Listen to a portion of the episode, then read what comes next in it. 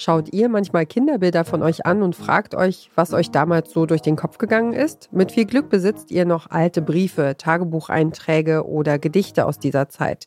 Die zu lesen ist meistens sehr witzig, wenn einem diese kindlichen Werke viele Jahre später in die Hände fallen. Das dachte sich auch Dan Meissner und gab Erwachsenen mit ihren Kindheitsgeschichten eine Bühne. When Glenn was in grade 7, he got in trouble at school. So he had to write an apology letter to the vice principal. Dear Mr. Rankin, I'm so sorry about what happened at recess today. It was an accident. I'm sorry Sean got hurt and that he had to go to the dentist. I know we should use our words and not get mad. But what happened is I was doing a karate move with my hand, and Sean put his face where my hand was going, and my hand hit his face. I didn't try to hurt his face on purpose, but he shouldn't have put his face there.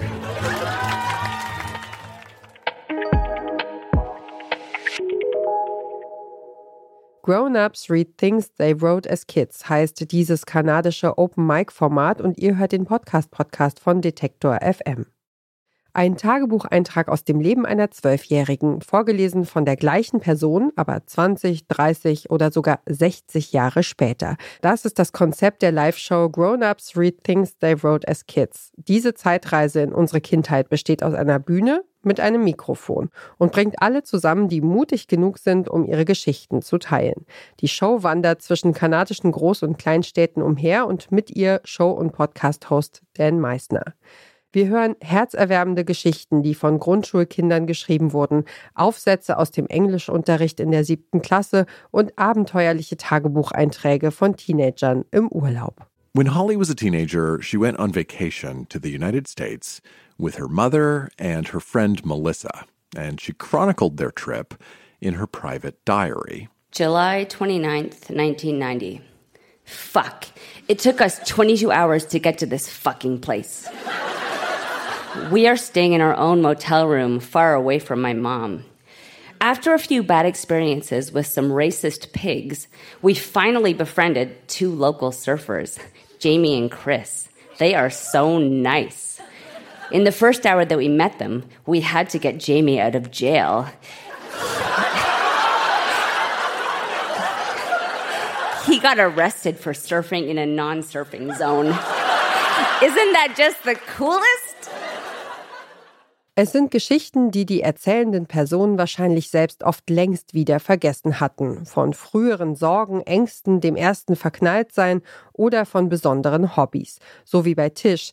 Die hat in der siebten Klasse ein Theaterstück geschrieben über Grammatik. Narrator.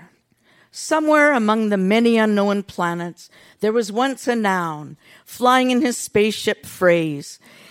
He looked at the controls and discovered that he was just about out of fuel. So he landed on the very next planet he saw, which happened to be Grammar. When he climbed out of his ship, he started looking around for a refueling station. Suddenly, a masked figure stepped out from behind a tree and poked a gun into Noun's back. Pronoun, surly, jabbing with his gun. Who are you? Arms above his head. I am a noun. I'm harmless. What is a noun? Surely you've heard of me. I am a naming word, a word like man, house, tree, fun. I thought so. Well, you had better get out of here quick. You see, I'm a pronoun. Oh, no. We take the place of nouns on the planet grammar. There are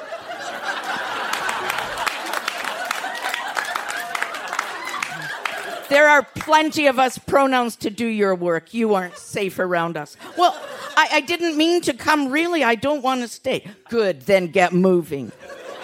But first, I have to refuel. Where can I get some action? Action? You'll have to see verb for that. he expresses the action around here. Where can I find him? Can you describe him for me? Look, mister, I don't do any describing. You'll have to find adjective.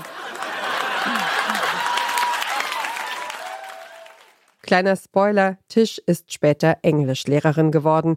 Wie es mit dem kleinen Nomen auf dem Planeten Grammatik weitergeht, hört ihr im ganzen Text von Tisch in der aktuellen Folge des Podcasts.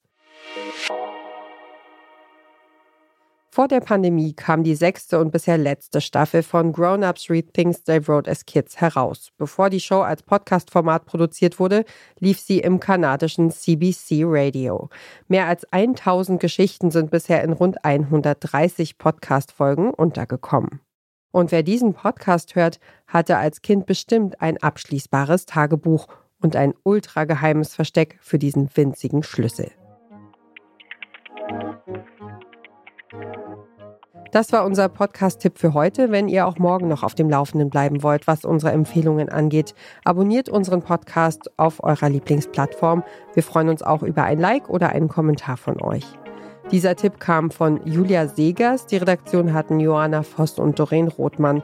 Mein Name ist Ina Lebedjew und produziert wurde diese Folge von Stanley Baldauf. Morgen empfehlen wir euch einen brandneuen Podcast. Er heißt Quiz Time. Wir hören uns.